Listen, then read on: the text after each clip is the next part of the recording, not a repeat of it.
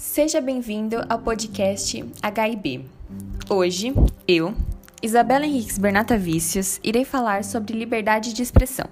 E para falar sobre esse tópico tão delicado, eu decidi me aprofundar no tema da censura e na destruição das artes.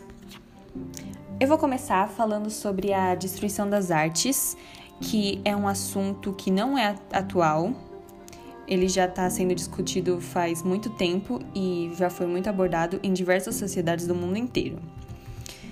E para provar isso, eu vou é necessário ver o contexto histórico da iconoclastia, que foi um movimento político-religioso contra a veneração de ícones e imagens religiosas surgido no Império Bizantino do século VIII, ou seja, não é só aqui no Brasil e ele é antigo.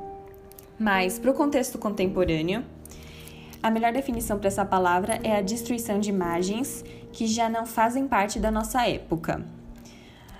Bom, eu vou explicar melhor esse conceito para quem para ficar mais esclarecido. E eu vou utilizar um exemplo, que é a estátua do bandeirante Borba Gato, localizada em Santo Amaro, na cidade de São Paulo. Esse monumento é de fato um objeto de memória, porque ele faz nos lembrar de algo do nosso passado como paulistas.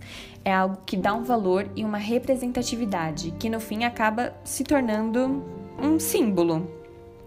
Mas será que é correto ou é errado colocar uma estátua de um bandeirante?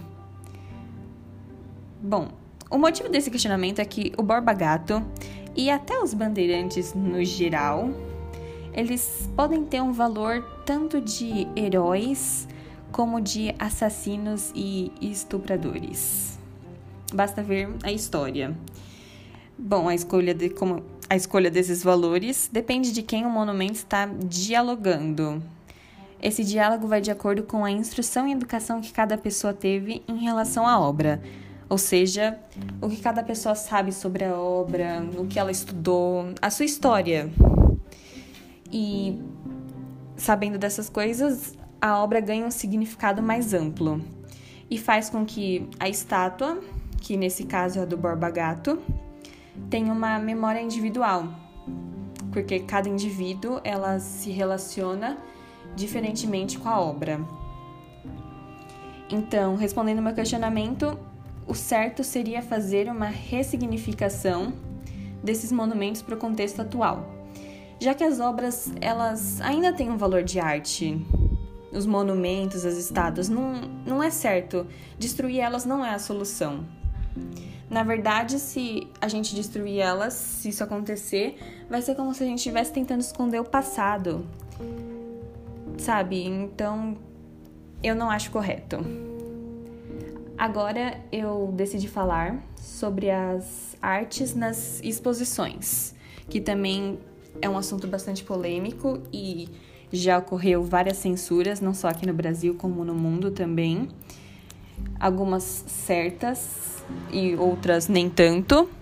Mas, bom, eu vou falar aqui do Brasil e eu vou começar falando do, da Constituição Brasileira, que fala que se as obras não estão violando a lei, não há motivo para acabar com elas, se não é considerado censura. Esse é o princípio básico da liberdade de expressão: ter a liberdade de fazer algo desde que não interfira nos direitos humanos e que não seja considerado um crime.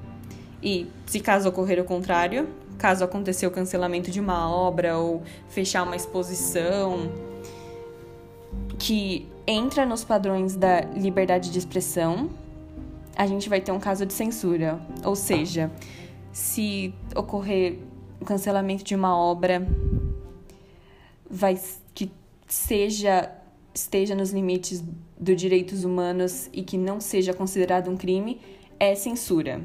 Isso é um fato.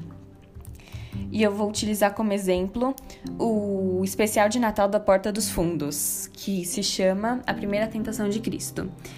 É um filme e nesse filme Jesus é mostrado como gay. E rolou uma grande polêmica nesse filme no Natal passado. Todo mundo só falava dele quando ele saiu. Um monte de jornal falou, notícias, entrou até a justiça. rolou uma polêmica enorme. E eu não acho certo censurar o filme só porque um grupo o achou ofensivo e de mau gosto. Eu concordo que tem que ter moral e ética, mas ao censurá-lo, fica claro que há um certo autoritarismo por parte do Estado, já que quem censurou esse filme foi o Estado a partir de processos que passaram na justiça e acabou sendo censurado. Acabaram tirando ele do catálogo da Netflix e foi uma decisão por parte do Estado.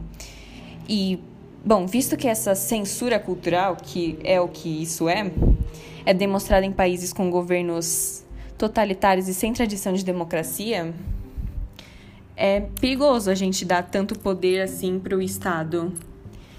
Então, essa é a minha opinião. Esse foi o podcast HIB. Muito obrigada por ouvir e até, até uma próxima. Tchau!